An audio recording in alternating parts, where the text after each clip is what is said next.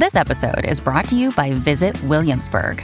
In Williamsburg, Virginia, there's never too much of a good thing. Whether you're a foodie, a golfer, a history buff, a shopaholic, an outdoor enthusiast, or a thrill seeker, you'll find what you came for here and more.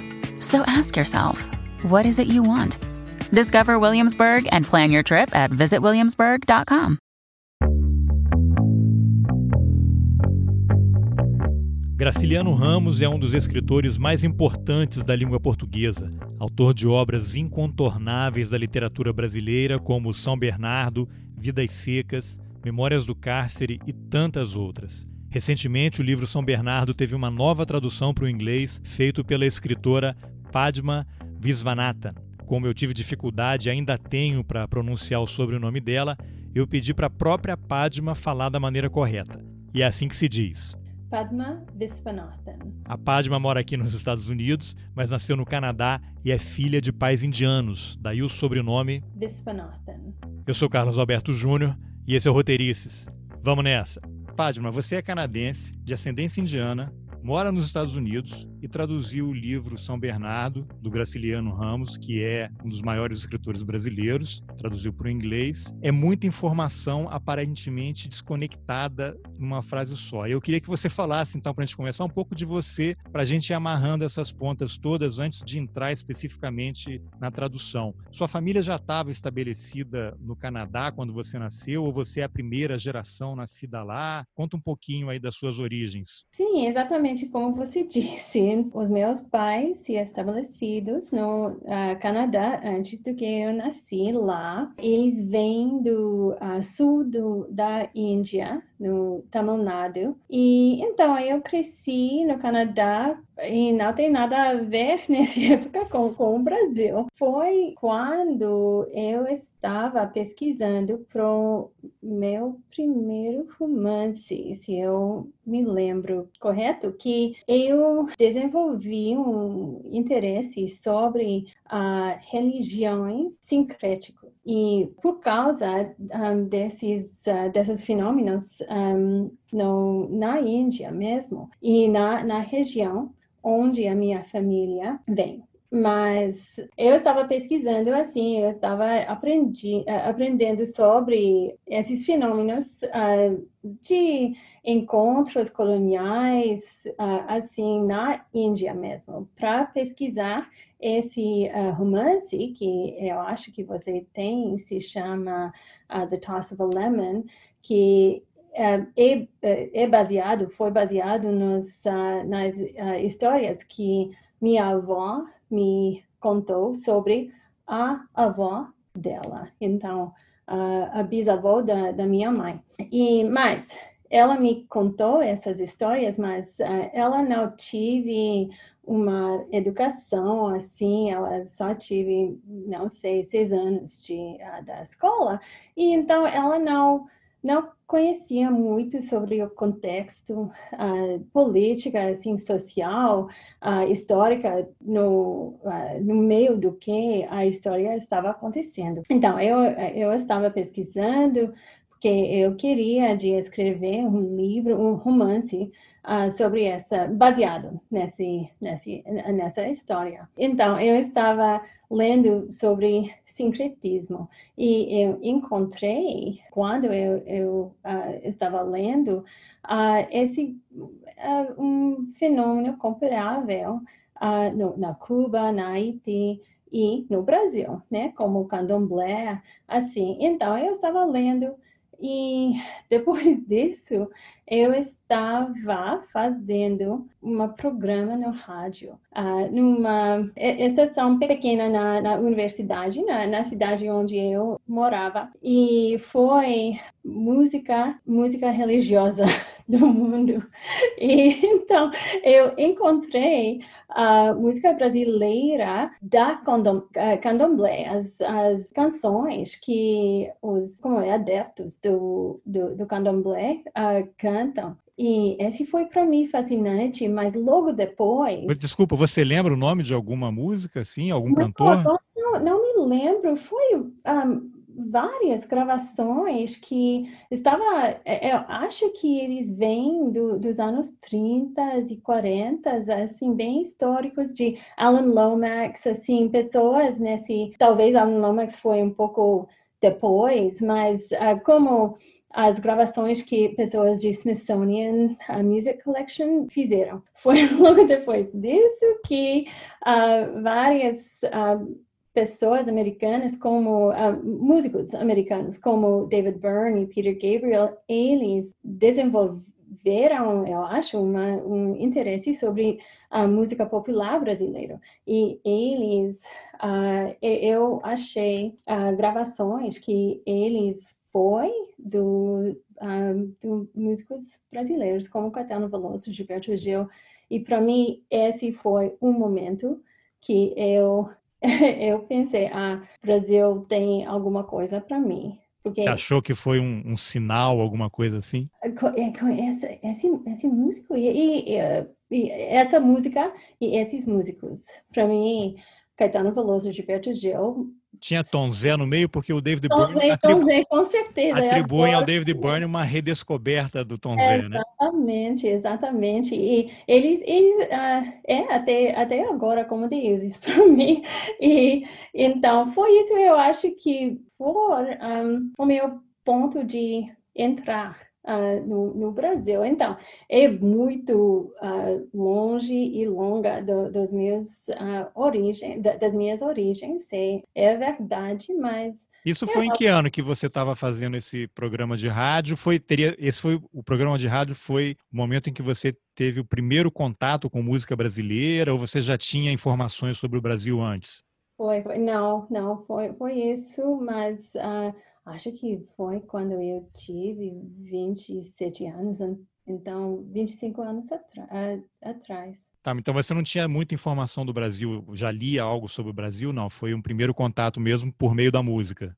Exato, por meio de música e também esses uh, livros sobre um, coisas sincréticas, né, da, da, religião, os dois. Ah, que interessante. Então, é. mas você então é, é a primeira geração nascida no Canadá seus pais imigraram da Índia para o Canadá, você cresceu aí, mas você foi criada na, numa, na cultura indiana, você viajava para a Índia para visitar parentes. Qual era a sua relação com a Índia durante o seu crescimento até se tornar adulta? Eu, eu nasci no Colômbia Britânica, bem no, no oeste do Canadá, mas eu cresci no Edmonton, foi uh, no Alberta, pouco uh, uma pro, província da, do este do Colômbia Britânica. E quando a gente cheguei lá, uh, chegou lá, não teve lá um, uma comunidade dos indianos, teve só três ou quatro famílias da nossa uh, cultura, da, da, nossa língua uh, do, do, sul da Índia. Então, Qual é a língua, só para a gente registrar?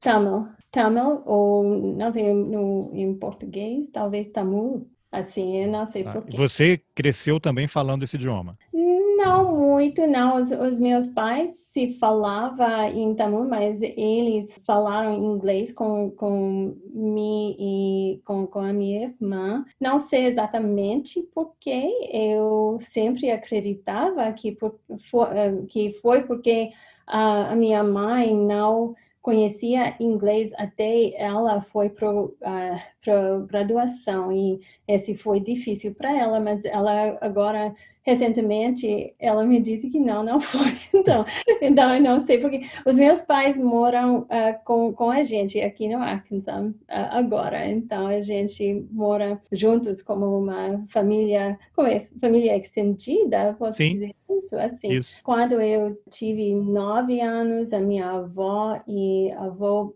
uh, vem da Índia para morar com a gente e antes e depois disso, a gente foi para a Índia cada quatro, cinco anos, quando uh, meus pais têm dinheiro para visitar lá. E eu estava bem perto com um, as minhas uh, os meus parentes lá, tias, tios, filhos, filhas deles. E até agora, quando eu tive 18, 19 anos, quando eu tive dinheiro para ir lá, mim mesmo eu fui. Então, durante os meus uh, anos 20, eu, eu fui lá cinco vezes, cada, cada dois anos, para investigar, para.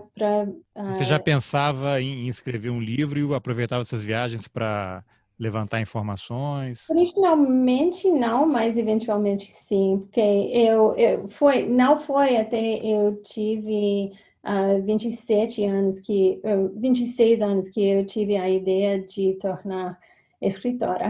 Antes disso eu estava, uh, eu fiz uh, minha graduação em sociologia, eh, sociologia, mas eu completei isso com uh, 20 anos e eu estava bem jovem ainda e não sei a mínima ideia o que uh, eu quero dizer eh, que eu quero fazer com a minha vida. Então eu estava viajando, eu estava trabalhando também com noções de a justiça, justiça social, assim, desenvolvimento internacional também e, e teatro nesses anos. E então eu, eu viajava lá para uh, fazer trabalho voluntário uma, um, uma vez, para ficar com os meus parentes, assim, e logo depois eu tive a ideia de escrever esse romance. Tá, daqui a pouco a gente vai falar mais sobre ele aqui, que eu tenho uma surpresa para você. Mas eu queria primeiro que você me falasse como é que você teve contato com a literatura brasileira? Por que, que você começou a se interessar? Qual foi o primeiro livro de autor brasileiro que você leu? Não sei se foi algum do Graciliano, se foi São Bernardo. E, e aí, como é que você decidiu aprender português? Uhum. Mergulhar mais na cultura brasileira? Primeiro livro brasileiro que eu eu não me lembro. O, o primeiro que eu lembro foi Machado de Assis. Qual livro? Eu acho, acho que deve, deve ser o um, Memórias Póstumas de, de Brás Cubas. Eu acho que ela, eu, eu adoro e foi uma coisa, eu, eu me lembro exatamente onde eu fui quando eu estava lendo este livro no Rio. Uh, eu estava lá para trabalhar para um, uma amiga minha que foi também a minha primeira professora de português. Ah, você e... já estudava português, então? Hum, não na, no sentido acadêmico. Foi. Ah, tá. mas você leu o primeiro livro que você leu de um autor brasileiro foi em português já ou foi em inglês? Foi, foi em inglês. Foi esse Memórias Póstumas numa tradução? Uhum, uma, numa tradução. E em português eu não, não me lembro agora, foi uma bagunça na minha mente. Mas eu comecei a aprender português porque eu já tive um, um interesse sobre, sobre a cultura brasileira. Eu tive um, uma amizade com um homem uh, que vem de, de Argentina e eu estava trabalhando voluntariamente com Amnesty International, Amnesty Internacional, mas eu estava com o rede das uh, artistas que estava trabalhando para uh, direitos humanos. E ele foi com, com o rede normal e, e ele me disse que ai, eu estava uma dramaturga nesse nessa época eu estava escrevendo uma peça de teatro e ele me disse que ah, eu gostaria de ver um dia uma peça sobre uh, direitos humanos uh, na minha região. E eu, eu assim eu não não tive um, um, uma ideia mas depois eh, eles esse grupo do Brasil um policial militar para fazer um treinamento na Edmonton sobre trabalho com, com comunidade com, uh, de, de polícia, uma coisa assim, community policing. Polícia comunitária, provavelmente. Ah, polícia comunitária.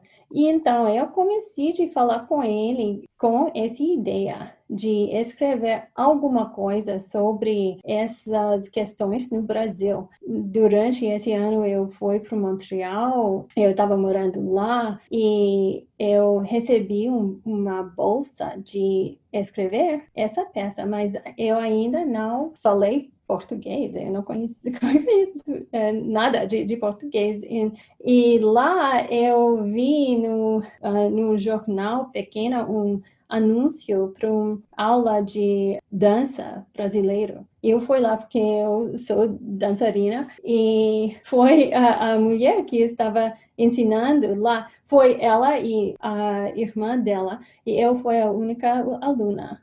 E,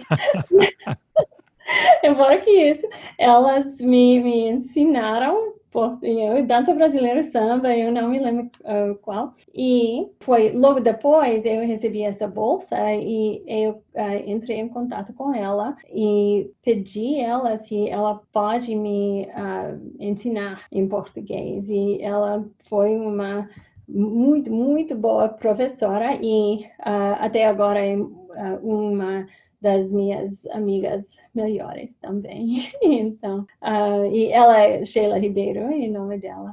Ela é uma coreógrafa e, e professora de, de, dança e arte. Mas... Olha que interessante. E aí, qual foi o momento que você decidiu traduzir um livro do Graciliano para o inglês? Porque você já falou que não teve um, um, aulas, né, um, um, ensino formal de tradução, de, de, português, né, digamos, uma carreira mais acadêmica em letras, né, português, para poder se aventurar num trabalho de traduzir Graciliano, que é um escritor universal, mas é do Nordeste brasileiro, que tem um vocabulário muito específico. Qual foi o momento, o que, que te levou a, a querer traduzir o São Bernardo para o inglês? Foi depois de mudar para aqui, uh, em Arkansas, que a, a, gente chegou aqui, não sei, há 14 um, anos atrás. E nesta época não tem ninguém por aqui com quem eu posso falar português. Então eu estava reclamando para minha meu meu marido e ele é tradutor. Uh, ele é tradutor do uh, literatura italiana. E ele me disse que é, uh, você sabe que traduzindo em uma maneira boa de entrar mais profundamente num, numa língua. E ele disse que é sim. E eu já traduzi um, um trecho, um conto da uma escritora baiana, que uh, ela se chama Adelice Souza. Uma, um conto se, se chama As Mulheres Azuis, que, que eu adorei. Traduziu para publicar em algum lugar? Sim, yeah, foi. Uh, eu, eu estava. A, a gente Uh, mudava para aqui depois de eu fiz uma mestrada na uh, Universidade de Arizona em Tucson. Lá tem uma professora de um, português brasileira e ela foi tão generosa de fazer comigo um curso independente assim de ler coisas brasileiras. E nesse nesse curso eu encontrei esse esse conto que ela ela me deu esse, uh, esse conto. Então, eu, eu traduzi e logo depois disso eu publiquei também esse, esse conto. E, mas uh, meu marido me disse, eu estava, eu, eu gosto muito dos uh, contos de Adelice, mas eu não senti nesse momento um impulso de continuar trabalhando com as obras dela. Desde, desde nesse momento, eu acho que ano passado eu, eu traduzi um outro conto dela. Mas o meu marido me disse que talvez o melhor também porque eu estava com um pouco de insegurança sobre os meus, um, o meu como é, grasp meu entendimento de, da, língua e dos uh, detalhes e, e, assim os níveis mais sutis do, da, da língua. E então, ele me disse que talvez o melhor é de achar, buscar um escritor escritor do passado, um escritor clássico que precisa uma, no, uma nova tradução. E então eu fui para a biblioteca e estava lendo um pouquinho de uma, uma pessoa e uma outra e eu peguei a uh, Vidas Secas do Graciliano. E eu tive antes a impressão... Em, em inglês, né? Talvez os dois. Tá. eu, Mas se você leu Vidas Secas em inglês também? Eu, sim, sim, foi. E, e, foi por isso que, porque tem, só tem uma única tradução das Vidas Secas, da, da Vidas Secas, que foi de Ralph Dimmick e foi de 71, eu acho. E eu tive a impressão que Graciliano Ramos, porque eu não conheço ele, eu não conhecia ele, eu não conhecia muito da obra dele. Eu tive a, a impressão que ele foi um escritor comparável em John Steinbeck. Assim, Sim.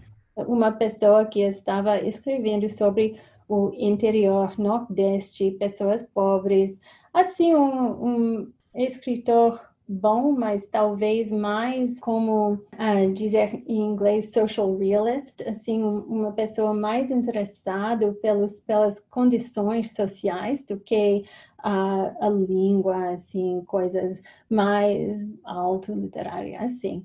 E quando eu li Vidas Secas, eu descobri que eu estava completamente enganada, que ele é uma, um escritor tão complexo, tão interessante nos níveis que eu, eu simplesmente não imaginei. E então, por isso, eu comecei a trabalhando em vidas secas e até eu publiquei um capítulo, uh, o primeiro capítulo uh, desse livro, mas depois eu descobri que não é possível publicar uh, uma outra tradução desse livro. Por questão de direitos autorais?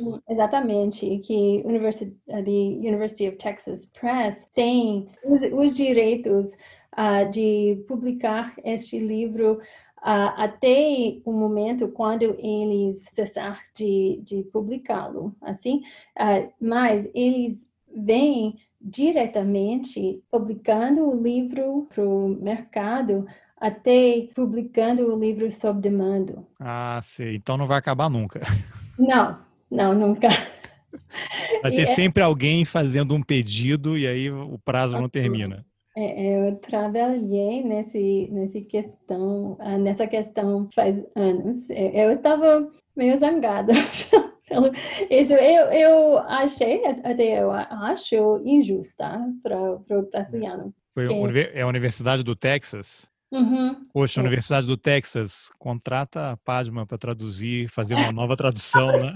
obrigada, obrigada, mas, ah, mas então, ou, ou, alguma pessoa, eu não, não, não se importa para mim se, se eu é a, a pessoa, mas eu eu acho firmemente, eu, eu creio que todo livro que merece tradução merece mais do uma mais da uma... Por quê? Achei isso muito interessante. Você uhum. traduziu o primeiro capítulo. Quais seriam as diferenças que você apontaria entre a tradução, a primeira tradução e a sua tradução do primeiro capítulo? E fala um pouquinho mais sobre isso. Por que, que um livro merece mais de uma tradução em outra língua? Mas um, ah, desde o, o título que uh, o Ralph Dimmick, que eu tenho gratidão para todo tradutor que trabalha no, no, na literatura e cada tradutor faz um, um serviço para a gente, né? Porque se ele não fiz essa tradução, eu acho que eu nunca, nunca encontraria ele, né? Uh, o brasileiro. Mas, uh, por exemplo, ele traduzir o título como Barren Lives. Barren Lives. E barren, você sabe, significa um, um, uma terra que não tem plantas, uma terra que não, uh, não tem frutas, uma, uma mulher que não posso ter crianças, ela é barren, né? E para mim... Seria in, infértil, né? Não fértil. Exatamente, exatamente, mas é mais metafórico, né? Assim, barren. E tem dentro desse, desse dessa palavra em inglês tem tem o som do uh, da palavra bare, que é nua, assim, né?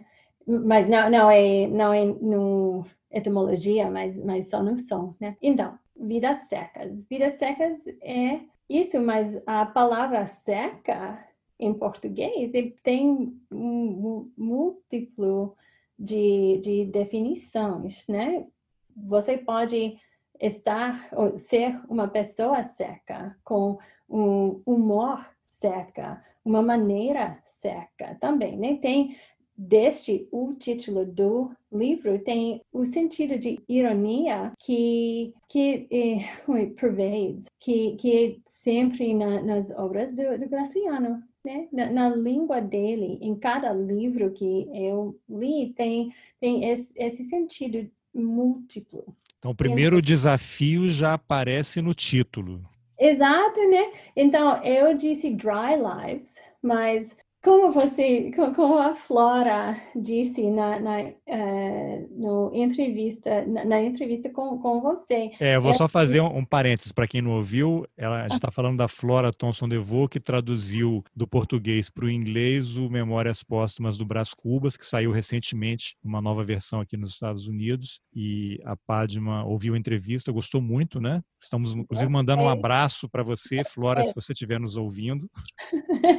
Não, foi, foi uh, amazing, foi, uh, foi tão bom. E ela disse que tem um tipo de medo quando ela reencontrar uh, um, uma tradução dela, porque ela tem esse, essa consciência das, das possibilidades múltiplas em cada palavra que você ler, né? E que, que, você lê e ela estava falando sobre isso, a dificuldade de selecionar, escolher a palavra que vai ficar no, no lugar da cada palavra que Graciliano ou do, do Machado de Assis já escrevi, né? escreveu. É, é, é, muito difícil. Então, eu escolhi para esse capítulo Dry Lives, mas até agora eu não sei se é melhor ou pior do que do que outros outras possibilidades, mas eu acho melhor do que Barren Lives. É, vai ser sempre uma opção, né? Em sempre. algum momento você tem que escolher e não necessariamente está certo ou errado, né? É. Mas no, uh, no primeiro parágrafo, me engano, o, esse livro, uh, Vidas Secas, tem mancha. Tem, tem a palavra mancha e não, talvez eu, eu posso posso buscar. Pode, pode, pode. Bom, nesse momento da entrevista, a Padma me pediu para ir buscar o livro Vidas Secas, que estava em outro lugar da casa, para ela fazer os comentários em cima da versão em inglês do livro. Na volta, ela faz alguns comentários, mas depois da entrevista, ela me escreveu dizendo que queria fazer mais algumas observações e me mandou um e-mail com mais coisas. E o material era tão interessante que eu pedi para ela gravar o texto que ela havia me mandado para eu incluir na entrevista. E ela gravou. Então o que você vai ouvir agora é a resposta dela no dia da gravação, quando ela volta com o livro. E depois vem a parte que ela gravou e me mandou no arquivo de áudio. Eu vou avisar lá na frente, mas você vai perceber porque tem uma diferença na qualidade do som. Vamos lá.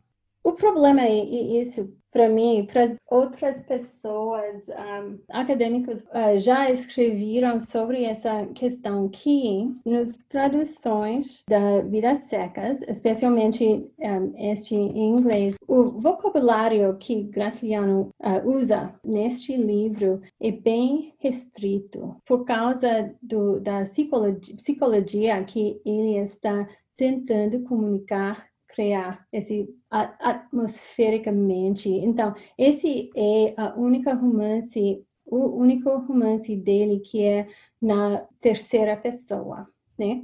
Os outros três romances é na primeira pessoa. Então, nesse livro, o projeto é, tem, tem múltiplas dimensões, mas um aspecto bem importante é que esses, essas personagens têm linguagem, mas é, é bem restrito. Uma, uma linguagem, uma limitado, né? Até pela formação, pessoas sertanejas de pouca educação. Exatamente, pouca educação e também poucas poucas palavras. E esse é, então, esse é bem difícil em português para mim de, de, descrever, mas esse foi um aspecto do projeto para ele que é bem importante. E Ralph Dimmick, nesse, nessa abertura, ele usou muitas palavras que no original tem, só tem uh, uma palavra em cada instante. Por exemplo, manchas. Você tinha não... mencionado a palavra mancha, né? Que o Graciliano usou. É, exatamente. E eu não estou achando. É, é, é bem no, no primeiro frase. Na planície avermelhada, os juazeiros alargavam duas manchas verdes. Mas tem outro, se eu me lembro, três vezes onde Graciliano usa manchas de novo e Talvez, talvez me engano, mas uh, eu me lembro que Dimick usa outras palavras em vez do mesmo palavra que tem essa repetição, como como uma canção, como uma coisa assim musical, essas repetições que que tem durante a, a, o livro inteiro. E então esse foi no base do tético do, do livro que, que tem essa repetição, esse vocabulário limitado, assim, e quando foi traduzido, essas coisas foi um, perdidas, né? E para mim foi, foi, esse foi para mim a motiva motivação de retraduzir. Bom, e agora o trecho que a Padma me mandou depois. A palavra manchas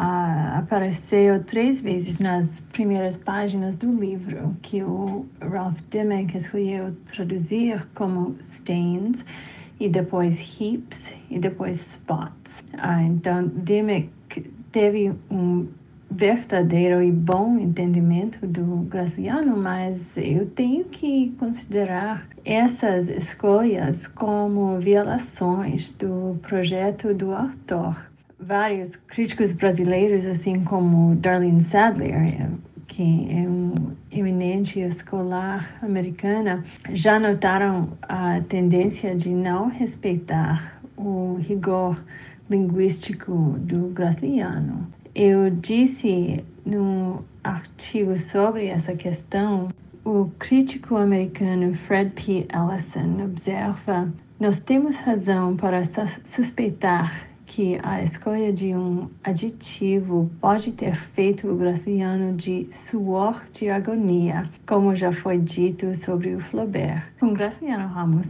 a linguagem é uma ferramenta da precisão, com a qual foram feitos efeitos então não registrados antes na literatura brasileira. Ellison cita Guilherme de Figueiredo, maravilhando-se com assuntos semelhantes e o constante aprimoramento do seu estilo empresta uma força quase surpreendente a uma simples frase, a uma simples palavra. Suas expressões são imutáveis em sua estrutura. Quando publiquei o primeiro capítulo do Vidas Secas, incluí essa anotação. Tenho que admitir que a versão do Ralph Dimmick me ensinou muito sobre, sobre o livro, mas também achava aspectos problemáticos que me fiz desejo de retraduzir. Por exemplo, o Dimmick faz uma interpretação muito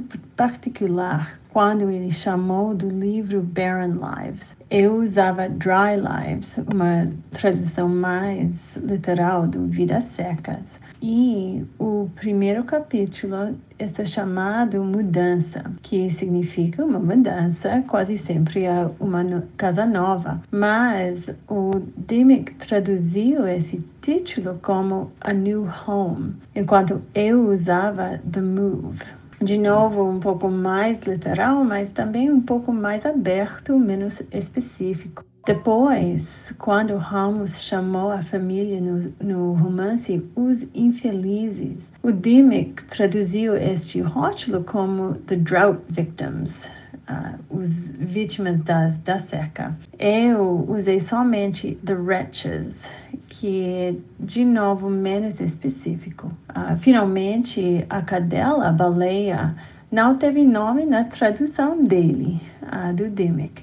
E então essa ironia está completamente perdido. Eu usava whale, que eu acho um nome bom para cachorra.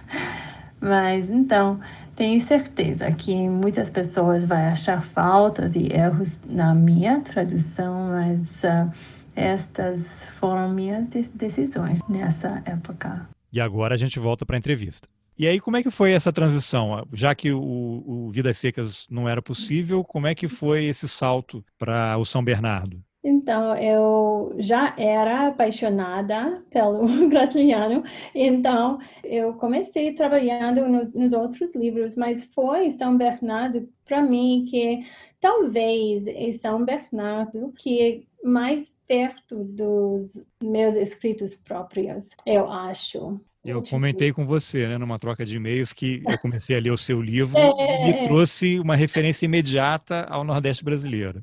E talvez esse, uh, esse livro primeiro, mas mais o, o, meu segundo romance, que também o narrador no, no meu uh, segundo romance é um, um homem que é difícil de sentir afeição por, por ele, simpatia, eu posso dizer, porque uh, Ashwin Rao, que, que narra... Uh, ele meu... seria a sua seca. Uma pessoa seca, exatamente, exatamente.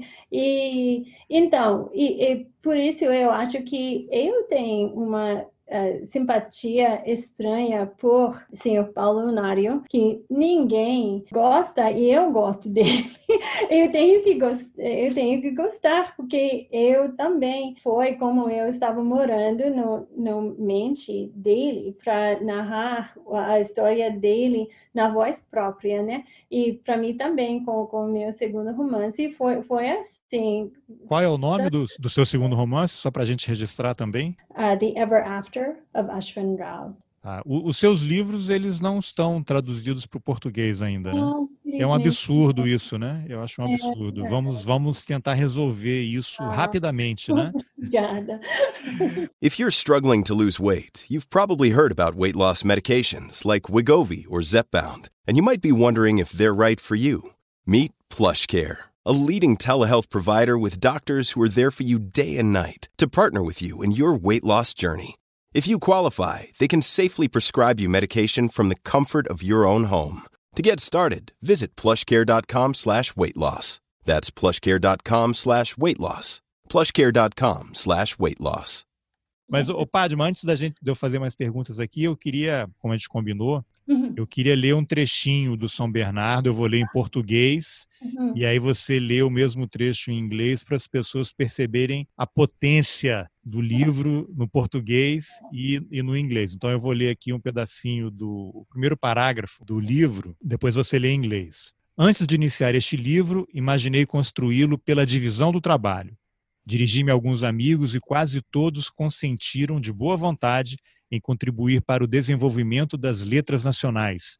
Padre Silvestre ficaria com a parte moral e as citações latinas. João Nogueira aceitou a pontuação, a ortografia e a sintaxe. Prometiu a Arquimedes a composição tipográfica. Para a composição literária, convidei Lúcio Gomes de Azevedo Gondim, redator e diretor do Cruzeiro. Eu traçaria o plano, introduziria na história rudimentos de agricultura e pecuária, faria as despesas e poria o meu nome na capa. Você pode ler esse pedacinho em inglês? Before I started this book, I thought division of labor was the way to go. I approached several friends, and most of them heartily agreed to pitch in for the betterment of our national literature. Padre Silvestre would look after the moral side and the Latin quotations. João Nogueira took on punctuation, spelling, and syntax. I promised Archimedes the typography, while for literary flair, I invited Lucio Gomez de Azevedo Gondim, editor and director of the Cruzeiro.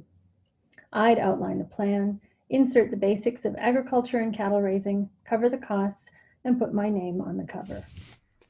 Agora, na outra página, tem um outro parágrafo que é o final do, segundo, do primeiro capítulo que eu acho maravilhoso. Uhum.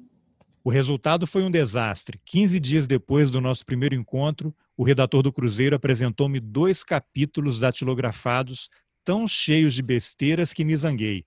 Vá para o inferno, Gondim. Você acanalhou o troço, está pernóstico, está safado, está idiota. Há lá ninguém que fale dessa forma. Azevedo Gondim apagou o sorriso, engoliu em seco, apanhou os cacos da sua pequenina vaidade e replicou amuado que um artista não pode escrever como fala. Não pode?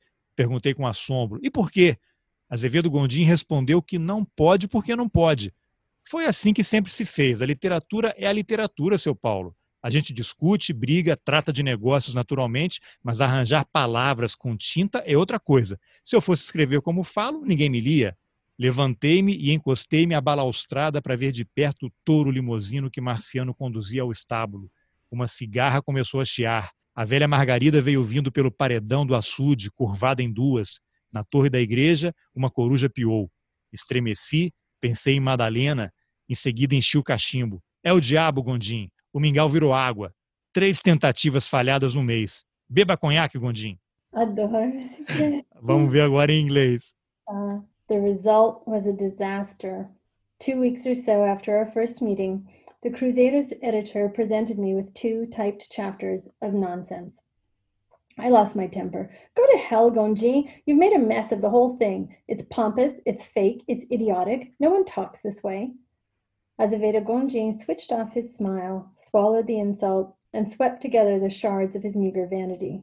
Sulking, he objected that an artist can't write the way he talks. He can't? I asked, astonished. Why not? He can't because he can't, Azevedo Gonjin replied.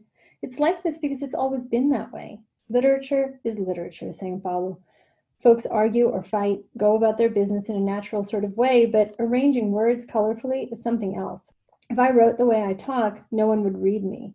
I got up and leaned on the balustrade to get a closer look at the limousine bull Marciano was leading into the cowshed. A cicada started buzzing. Old Margarida was coming along the wall of the dam, bent double. In the church tower, an owl hooted.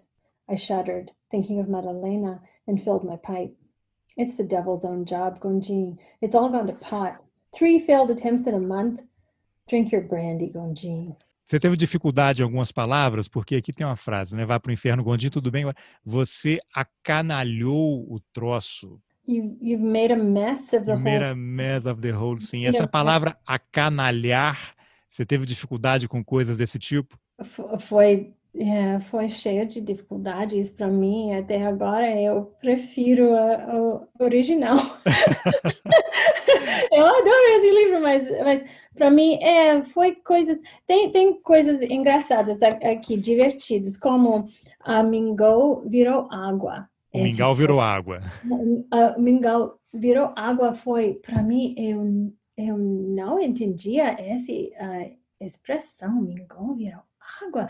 Até eu vou para o Brasil, eu fiquei lá em uh, Itaparica, numa residência para os artistas, onde eu uh, fui antes uma vez, e lá eu, eu, fal, eu falei com, um, com a, a, cozinheira, e eu perguntei como a, a mingau pode virar água.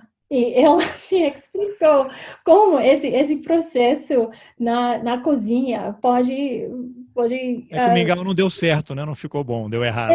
É, não ficou bom, mas, mas eu queria ficar com aspectos de, desse desse imagem, né? E então foi coi, coisas do som e, e coisas do, do contente de, de significas que eu queria retener, né? Então eu disse it's all gone to pot Gantapot significa que é, é uma coisa que não funciona, uma coisa que é completamente no, uh, ruim, mas tem essa imagem de, de, uma pot.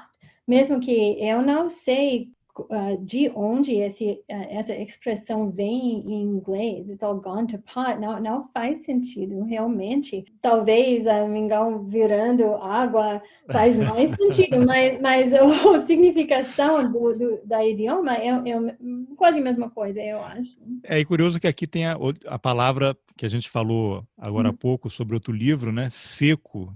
Azevedo Gondim apagou o sorriso, engoliu em seco. Mais um significado, né? Exatamente, exatamente. Mas, mas aqui eu não fiz, eu fiz swallow the insult. Mas é mais como uh, ele é engolindo sem saliva, não? Uma sem saliva, é, que também tem essa ideia assim, ele não reagiu, né? Ele uhum. absorveu é, o impacto ali, né? Yeah. Que legal. Agora, e você leu toda a obra do Graciliano antes de começar a traduzir? Não, com certeza não. Até agora eu confesso que eu não li Memórias de Cárcere e também não li as obras para as crianças, mas eu li a, a maior parte das uh, das cartas, por exemplo, e, e todos os, um, os romances, com certeza, mas não no começo. Eu acho que eu, eu não li uh, Caetés antes de começar este livro, mas, mas os outros sim, Angústia e também Vidas Secas, uh, os romances, que são, eu acho, mais comparáveis de, deste uhum. livro. Uhum. É, eu li uma, uma entrevista sua que você comentou dessa dificuldade né, de, de, da tradução e uma expressão que aparece muito no São Bernardo, que é o sim senhor, né? Que você foi traduziu como yes sir. E aí, eu não sei se você já ouviu isso, mas no estado de Minas Gerais, lá no Brasil, tem uma, uma uma expressão que muita gente atribui a origem ao, ao, inglês, aos ingleses que moravam lá, mas nunca se comprovou e vira aquela coisa de folclore, que seria o, o mineiro fala why so, why so, e que a origem seria o Why, sir? Por que, senhor? Né? Why, sir? E aí, como ninguém falava inglês, ouvia aquilo, why, sir? Why, sir? E virou uma expressão que é das pessoas do, do interior, why, so? Que seria uma, uma indagação, né? Você já tinha ah, ouvido é? falar sobre isso, não? Que interessante, eu nunca ouvi, não. É, o mineiro, quando você for para Minas Gerais ou conversar com um mineiro, presta atenção porque eles vão falar muito isso. Why, why so? Alguém comenta alguma coisa, eles falam, why, causa um estranhamento, um questionamento. Mas essa essa opção sua do, do sim senhor pelo, pelo yes sir, você fez um raciocínio interessante na entrevista, queria que você falasse um pouquinho sobre isso. É, foi interessante porque é, uma pessoa que estava, uh, Miguel Conde foi, eu acho, com Words Without Borders, que é uma pessoa bem impressionante. Eu estava um pouco com medo de, de falar com ele, porque ele uh, tem esse entendimento desse, desse livro e contexto, assim. Mas ele foi ele que, que me, me perguntou como eu cheguei nessa solução de, de dizer yes, sir, como uma uh, única palavra. Não é não é duas palavras, yes e sir, mas yes, sir. Eu disse que foi uma combinação de uma escolhida e também de, de sorte, porque, por exemplo, não tem uma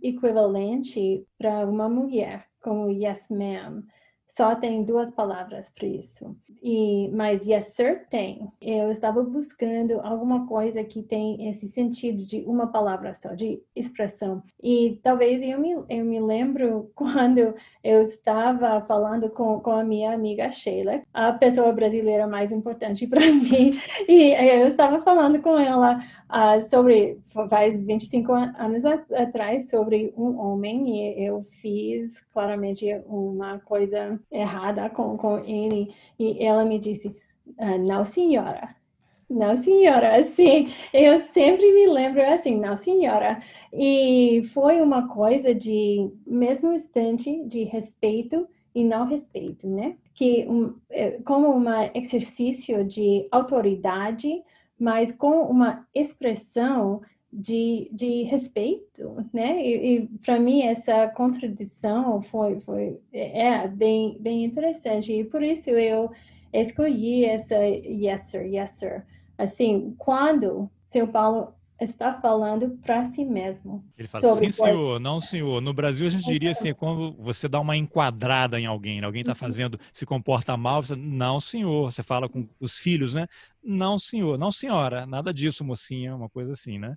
É, mas é, é uma expressão que as pessoas têm um tipo de intimidade, né? Não, senhor, com, com uma criança, um, um, amigo, assim, não é, é uma liberdade para você falar Exato. dessa forma. Exato, sim. Muito bem. É, Padma, eu estou lendo. Bom, a gente podia falar eternamente aqui do, do Graciliano e do seu trabalho, mas eu queria fazer uma referência aqui ao teu livro, The Toss of a Lemon, porque me remeteu muito também ao Nordeste. E esse livro eu comprei na, pela Amazon, um livro uhum. de segunda mão, capa dura. Uhum. O curioso é que ele veio. É, eu não sei se alguém roubou da biblioteca e vendeu, porque tem aqui na lombada dele aqui São José Public Library. Ah, é? Entendi. Eu não sei se as bibliotecas aqui de vez em quando doam ou, ou é. vendem alguns livros. É, exatamente. E aí é comercializado, eu não sei. E aí a pessoa vendeu. Mas aí eu peguei o livro e dentro do livro tinha alguém deixou um bilhete que é, eu vou ler para você. I love my family. Without them I am nothing. I owe them my life. I am thankful to be alive. December 31st, 2019, Marielle. Estava dentro do livro, não sei se Uau. foi a pessoa que comprou o livro que colocou, mas ele veio num papel do St. Jude Children's Research Hospital. Que interessante. É, se você quiser, eu te mando depois. tá bom. Isso aqui, porque eu acho muito, achei muito, fiquei emocionado, confesso, quando eu recebi. Eu não sei, não conheço esse hospital, Uhum. É uma, essa Mariel, não sei, é uma criança que estava internada e estava lendo esse livro. Como é que esse papel veio aparecer, veio aparecer aqui? Eu achei eu tudo tenho, muito curioso. Eu, eu dou dinheiro para esse hospital, e então eu tenho também muitos. Uh, Sério? É, um, papéis assim, porque eles, eles mandam esses uh, notepads, little notepads, de, Jude's Children's Hospital quando, quando a gente dá dinheiro. Faz uma doação. Faz uma doação, exatamente. Olha só, mas isso estava no livro, né? Não sei se era para mandar para você, mas é. chegou, chegou para mim. E, por coincidência, eu estava é, combinando uma entrevista com você. Depois eu vou te mandar. Se você quiser o bilhete, eu acho que é uma coisa curiosa, né? Agora, sem, sem dar spoiler, Spoiler é uma palavra que a gente usa muito no Brasil já, né? Já está incorporada ao nosso vocabulário. Sem dar spoiler, o livro ele é enorme, né? Eu estou no começo, mas estou apaixonado. Até comentei com você na nossa troca de mensagens aí que eu não sei se alguém está fazendo, mas a história merece virar uma série para Netflix, para HBO, porque tem todos os elementos aqui de uma saga muito legal. Você podia contar rapidamente qual é a história que você conta no livro. Você já mencionou que tem a ver com histórias que você ouvia, né, da sua hum. avó, mas qual é a história que você conta no livro? Ah, então é uma história de uma mulher, uma, uma criança mesmo no, no começo do livro, que se casou aos nove anos, eu acho. Mas é, ela... A história se passa na Índia, né? No é, começo do é, século XX. Uhum, no começo do século XX.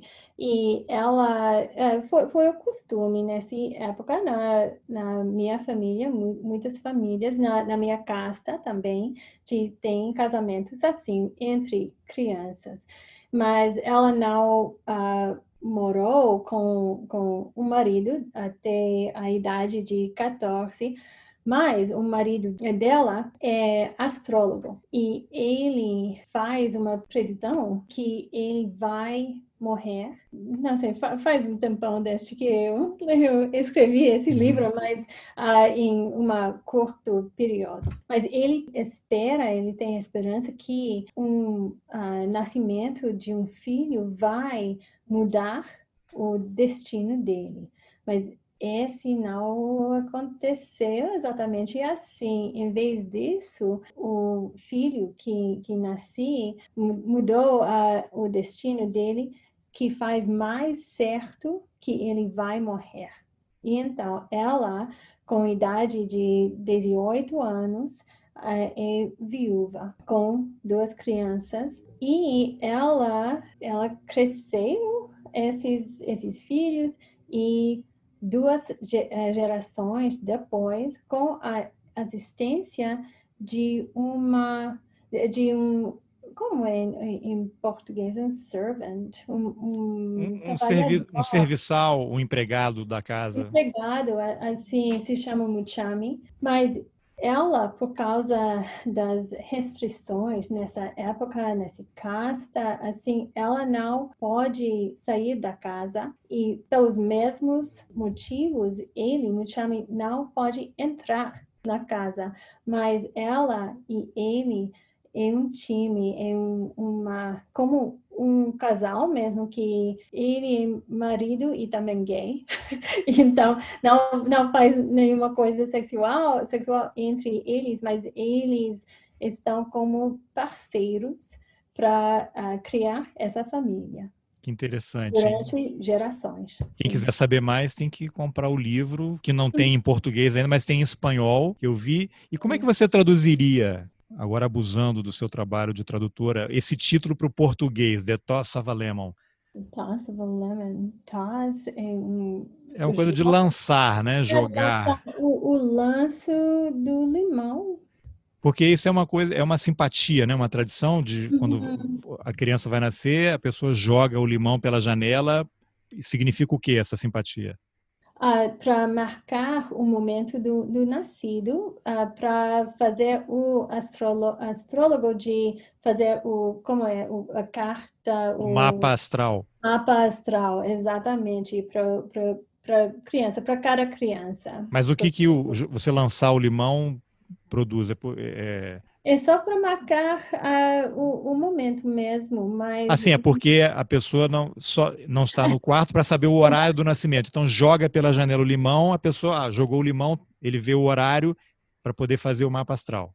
Exatamente, ah, exatamente. Tá. Mas não, não é muito comum. Foi um, uma tia minha que, que me, me contou uma história uh, no qual ah, então, a mulher está no, no meio de partida, o, filho ah, nasce, mas a mulher que estava ajudando na, na nascimento, ela esqueceu de lançar o limão no momento exato. Então, ela, ela se lembra, ela lança o limão, mas a mapa astral foi errado e eles descobriu esse erro no momento de arranjar o casamento. Assim, então ah. foi esse tipo de incerteza com o lançamento de limão que, que foi fascinante. Foi um, um, erro foi levando a outro erro, uma sucessão de erros. Exatamente. É, eu, olha, Netflix está perdendo tempo aí não ter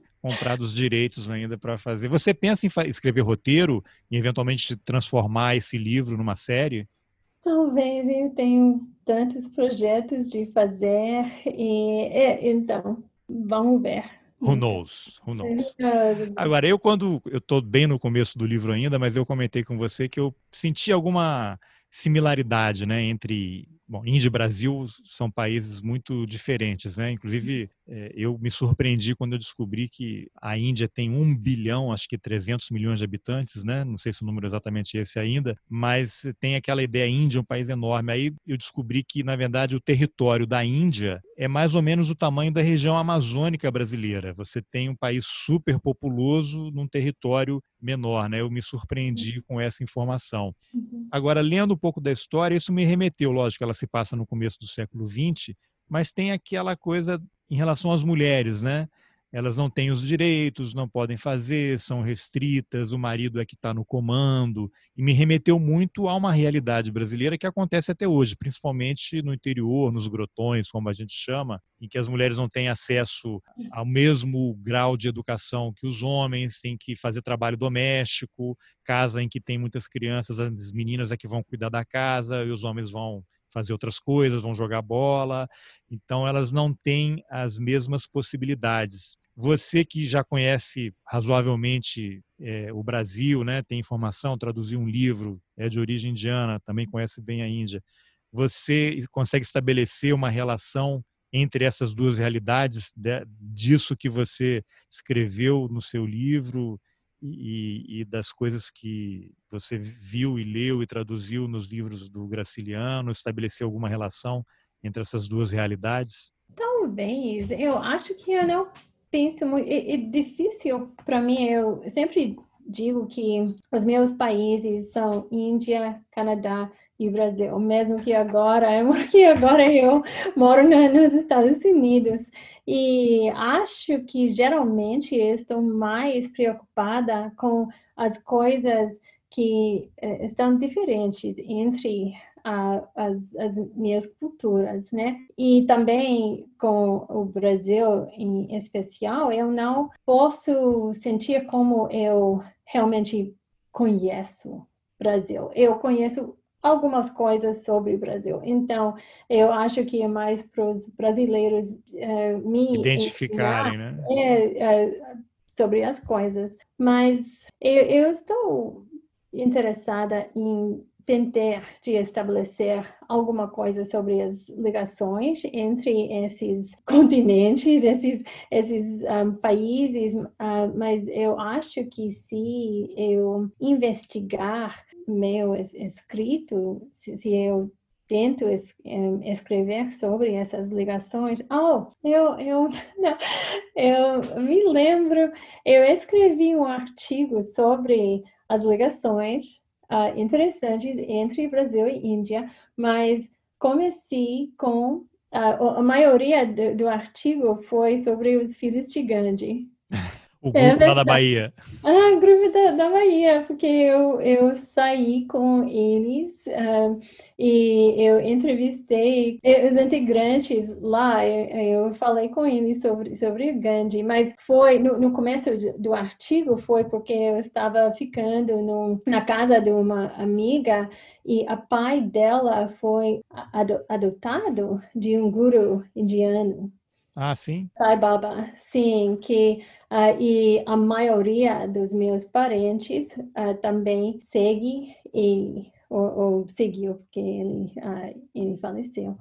Mas eu estou interessante agora pelas ligações históricas, quer dizer, ligações feitas por rutas coloniais de, uh, do mercado entre Índia e os América, uh, as Américas. Assim, esse é um projeto por futuro, mas... Sim, porque eu, eu também não tenho muita informação sobre comunidade indiana no Brasil. Eu sei que São Paulo tem, tem, tem, tem pessoas, mas você Sim. quando tem o Império Colonial Português, que estava em Goa, né? Na uhum, Índia.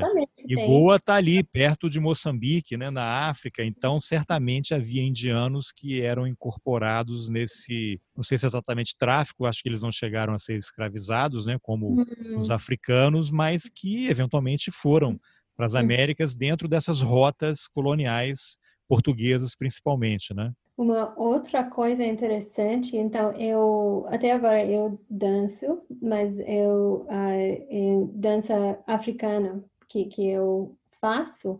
E agora com a isolação social uh, a gente está praticando em frente da minha casa. E, na na rua mesmo. E um dia a gente estava fazendo uma dança bem tradicional e meu um, professor vem de Côte d'Ivoire, Costa, uhum. Costa, Costa do Marfim.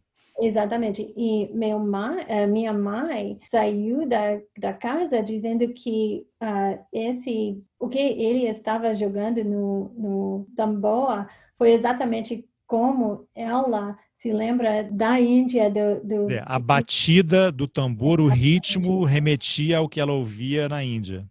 Na, no festival da, da de USA, da, do lugar dela. Uhum. Interessante, hein? Bem, e Padma, você está preparando alguma outra tradução aí de autor brasileiro? Está trabalhando em alguma coisa? Tem planos? Tenho. É segredo tô... ou pode falar? É um pouco segredo, sim, porque Não, então, bem no começo. Tá bom, então vamos aguardar a, a, surpresa. E você lê outros autores brasileiros, imagino, né? Tem algum outro autor que você goste? Você está acompanhando sempre lançamentos, autores mais recentes também? O que, que você lê sobre o, a literatura brasileira? É, agora eu estou lendo Adriana Lisboa, Conceição Evaristo, os dois são meus preferidos no, no momento, sim. Interessante. E você tem acompanhado o que está acontecendo no Brasil, notícias, a situação por lá? O que, que você, qual é a sua avaliação sobre o futuro do Brasil? Oh, é difícil. Eu moro nos Estados Unidos. Agora eu estou preocupada, eh, preocupada com o futuro uh, desse país que bem, eu acho que, que é, como, como a gente. E na Índia também, tem, tem lá, como no Brasil, esse tipo de strongman em Narendra Modi e na Índia, como Bolsonaro, como Trump, que eles acham que o lei não aplica para eles e as famílias deles. Eu, eu não sei, eu não posso falar. Uh, Claro que, que eu acompanho até eu posso as notícias do, do Brasil, eu falo também com amigos lá, mas é depressionante, né? E, e tá difícil quando, especialmente nesse momento, os brasileiros é, estão sofrendo, sofrendo realmente com Covid, com a economia, com, eu não sei, eu não sei é, a gente que mora fora do Brasil, eu pelo menos, acho que a minha geração também cresceu com aquela imagem de que o Brasil é um país simpático, agradável. Quando você viaja e fala que é do Brasil, todo mundo, ah, que legal, Brasil. Uhum. Agora o que acontece quando descobrem que você é brasileiro, arregalam os olhos e perguntam, mas o que está acontecendo no Brasil? E quando me perguntam, eu falo, bom, vocês elegeram o Trump, né? Então não deveria ser uma surpresa exatamente. Exatamente, mas é, é, é assim como a comparação entre a, a época do Obama e a época da agora. Exatamente.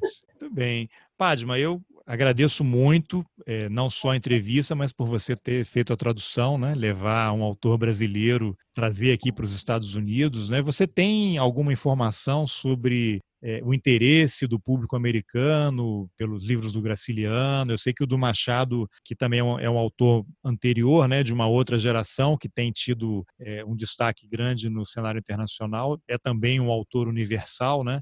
Acho que o fato de escrever em português restringiu em determinado momento um alcance maior. Mas qual é a, sua impressão em relação ao interesse pelo Graciliano aqui nos Estados Unidos ou em outros países de língua inglesa? Ah, eu, eu tenho esperança que ele vai entrar agora no palco internacional como ele merece, né? E por isso também eu queria uh, traduzir este livro. Eu acho que o melhor chance que, que ele tem é por causa desse editor, né, de New York Review Books, que tem esse, essa reputação de trazer coisas interessantes para todo mundo, né? Quando você viu uma capa uh, dos, dos livros dele, você imediatamente você acha que ah, é uma coisa boa, né? E por isso eu estava tão, tão feliz que esse livro foi publicado por eles, né? E nessa série, e foi Edwin Frank que é o, o fundador uh, dessa série e também o editor deste livro e de, de de série e um, por isso eu acho que até agora a recepção é bom, mas eu acho que esse livro vai ter uma vida longa em inglês por causa disso. E eu espero que outros uh, tradutores vai tentar de retraduzir este livro, outros livros dele, né, de, de Graciliano, porque eu acho que muitos uh, anglófonos e leitores uh, ingleses devem estar lendo Graciliano, né? É, você levou quanto tempo trabalhando na tradução? Hum, quero dizer um, um ano, um e meio, mas eu fiz a tradução a maioria da, da tradução, quero dizer, uma versão, há uh, quatro anos atrás. E mais, porque eu queria publicá-lo nesta série, eu uh, falava com Edwin Frank e ele me disse que faz três anos uh, até eu posso posso publicá-lo. E eu disse que tá bom, se, se você aceita esse livro, porque para mim na, na, no, foi um sonho de colocar Graciliano neste série, de, de ter este tipo de capa para ele para Graciano e então para mim foi foi o, o último lugar para ele então eu estava contente de esperar três anos para ver a, a publicação. Que bom.